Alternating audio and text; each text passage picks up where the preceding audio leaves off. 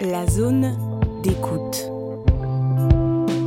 Le podcast de Médecins sans frontières. Plus de deux ans après l'assassinat du président haïtien Jovenel Moïse, la ville de Port-au-Prince continue de s'enfoncer dans une violence exponentielle. Les habitants de la capitale sont exposés tous les jours au risque d'être enlevés, blessés ou encore tués dans des affrontements de rue entre gangs, brigades civiles d'autodéfense et forces de police. Cette violence quotidienne a été documentée à travers les témoignages de 15 personnes vivant à Port-au-Prince, en grande majorité des membres du personnel de Médecins sans frontières, et racontée dans la série documentaire Haïti entre deux feux. Vous écoutez La zone d'écoute, épisode 1, État de violence. Ma soeur a été braquée deux fois. Ma cousine a été braquée une fois. Mon cousin idem. J'ai été pris entre deux feux d'affrontement policier et autres. Donc, on me demande toujours, mais qu'est-ce que tu continues à vivre? Qu'est-ce que tu continues à faire en Haïti? Je dis, bon, j'ai pas envie de partir. mais, arrive un moment, la résistance se ravenne. C'est, ça, la résistance se ravenne. finalement, moi, je dis, c'est la majorité d'Haïtiens n'ont pas besoin d'être riches, on n'a pas besoin de ça. On veut vivre bien, on veut vivre mieux.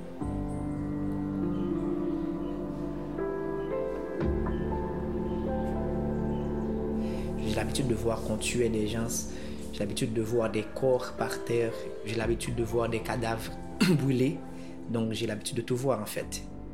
Tu vois, j'ai l'habitude d'entendre des détonations, de toutes sortes de détonations.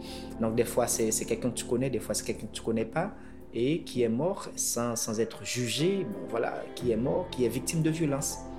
Tu vois, donc, euh, j'ai vu ces trucs-là. Pas moi seulement, beaucoup de monde. Quand je parle de terreur, je parle, de la violence armée, je parle de la violence physique, je parle de la violence psychologique, je parle de la misère, je parle de, de tuerie, je parle de, violence des gangs sur les populations. Quoi. Je parle de ça. Parce que bon, c'est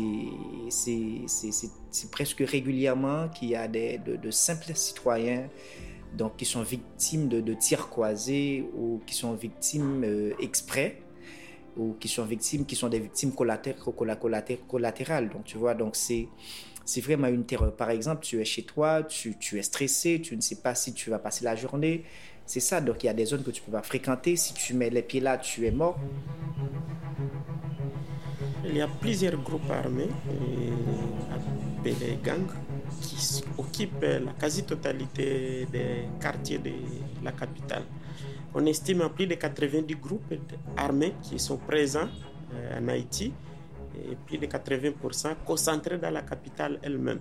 Au niveau périphérique, presque tous les quartiers sont déjà occupés, contrôlés par des gangs et la population ne peut plus y vivre. La population a fui, a quitté la périphérie pour aller au centre même de la capitale. Et aujourd'hui, les gangs commencent à s'installer dans la capitale. Du coup, cette population victime deux fois ne sait plus où aller. Ces groupes armés se battent entre eux ou s'ils se battent euh, contre la police parce qu'ils veulent gagner du territoire. C'est quoi l'intérêt de gagner du territoire? Parce qu'il faut payer des taxes, tout ce qu'il faut, les commerces, les industries, les usines, les écoles, les hôpitaux, pour fonctionner, il faut payer des taxes à ces groupes armés. Et aussi, et ça leur donne beaucoup plus euh, d'axes euh, d'opération de kidnapping pour pouvoir euh, demander beaucoup plus de ratios et gagner beaucoup plus d'argent. C'est ça qui explique aussi la perte de la population parce qu'il y a des kidnappings, il y a des viols, des tueries.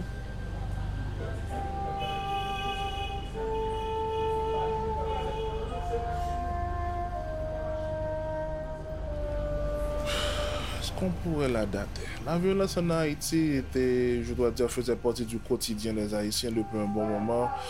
Mais c'était une violence, je dois dire, plutôt politisée. C'était une violence avec des dates précises, à l'approche des élections, durant, les campagnes électorales. On avait pratiquement, tu voyais, c'était pas une chose aussi euh, dynamique et évolutive qu'on a actuellement. On a vu progressivement cette transformation, cette mutation de, des zones de non-droit en véritable cancer social, des zones qui sont, développées et d'autres zones qu'on disait vivables sont devenues aussi des zones de non-droit. C'est comme si pour sortir de chez soi, il faut demander la permission à, un chef, à un chef de gang. Aujourd'hui, une fois qu'on est dans la rue, on ne se sent pas en sécurité. On ne se sent pas en sécurité et on va pas sortir très tôt. On va vraiment attendre qu'il soit 7 heures, que le soleil se lève. Et une fois qu'il est 4 heures, 5 heures, tout le monde s'empresse pour entrer parce qu'il n'y a aucune zone où une personne est à l'abri des kidnappings. Donc, c'est n'importe quel trajet qui est stressant aujourd'hui pour, pour, la population haïtienne. Récemment, il y a un camarade qui a reçu une balle perdue dans sa maison, encore une fois. Un étudiant d'une entité de la faculté de l'État, l'Université d'État d'Haïti, en pleine rue, a reçu une balle à la tête et a succombé à sa blessure. Donc, ça fait partie vraiment de notre quotidien.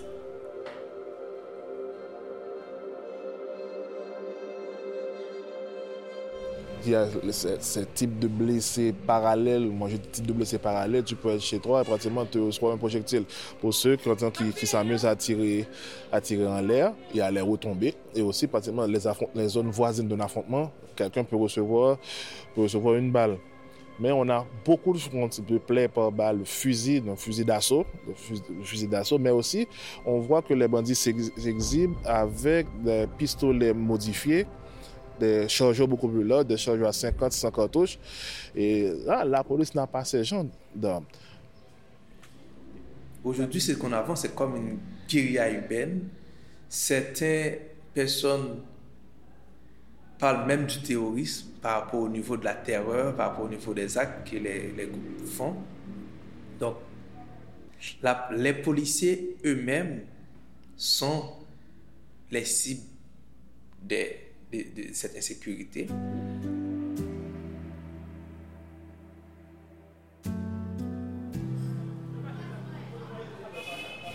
J'ai déjà vu un projectile provoquer une perte osseuse de 10 cm.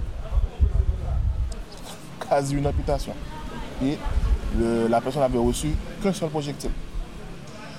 J'ai déjà eu un cas où la porte d'entrée faisait 6 cm et la porte de sortie faisait 20 cm. Donc voilà ce type de, dégâts que, peuvent faire, ces, projectiles.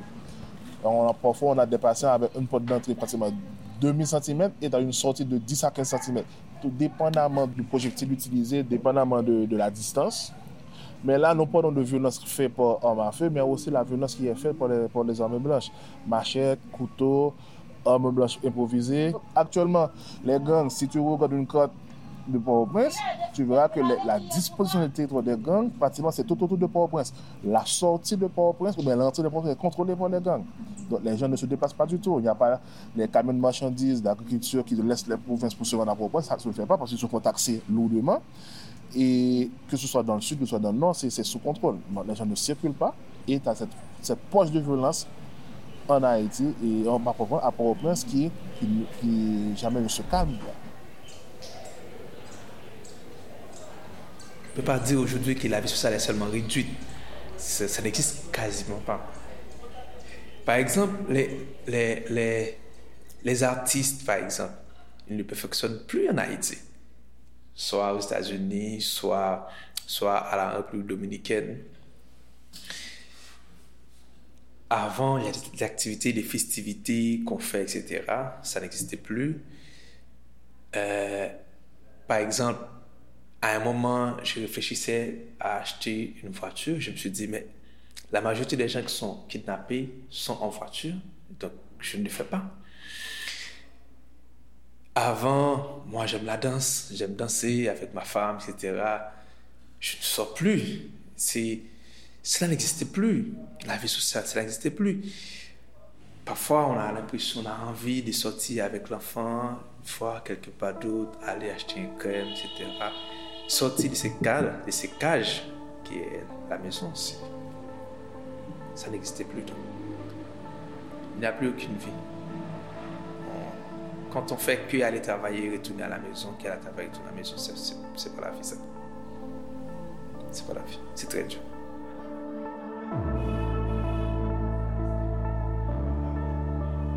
Quand je suis chez moi, et, euh, alors je ne dors pratiquement pas la nuit. Pratiquement pas. Et euh, c'est pour ça que je dors assez tôt. Quand j'arrive chez moi vers 6h, 7h, je dors. Et à partir de minuit, je reste éveillé jusqu'à 4h du matin. Donc à 4h du matin, je sais qu'il va faire jour dans pratiquement une heure de temps. Donc si je ne viens pas travailler, je passe la journée à dormir. Mais si je viens travailler, je me prépare pour venir travailler. Donc, euh, j'ai comme l'impression que si je dors, quelque chose arrive au cours de la nuit, je me sentirai fautif d'avoir dormi. Mais bon, la nuit est faite pour dormir, quoi. C'était le 12 avril. Assez récemment, j'ai ma fille qui, qui se rendait à l'école et j'ai été la déposer. Et arrivé devant l'établissement, on a, on a kidnappé un parent et sa fille. Donc, ça a été assez difficile. Donc, on a dû faire rentrer tous les, tous les élèves chez eux. Sur le coup, j'ai la, la, seule chose qui m'était venue à l'esprit, c'est de protéger ma fille qui était à l'arrière. Donc, j'étais prête à n'importe quoi. Et peut-être même écraser la voiture s'il le faut. Mais ça n'est pas arrivé, Dieu merci. Donc, ensuite, euh, arrivé à la maison, c'était la panique totale. Je me suis fait mille idées si j'étais arrivé à presque 30 secondes près, ça aurait été moi. Et parce que la voiture était devant moi. Donc, euh, je, ne souhaite ça à personne. Il y a un psychologue qui la suit à l'école. Donc, elle essaie de, de, se remettre un petit peu, mais, mais la seule phrase qu'elle aime, c'est pourquoi elle ne peut pas vivre dans un pays où, où, elle peut avoir des loisirs, où elle peut sortir avec ses amis, où elle peut aller prendre une crème à la glace sans que elle n'ait à voir ou bien à entendre le son des, des, balles. Donc, comment expliquer à une enfant de 12 ans qu'elle ne peut pas aller au cinéma, qu'elle ne peut pas sortir avec ses amis ou bien aller chez ses amis, c'est pas facile.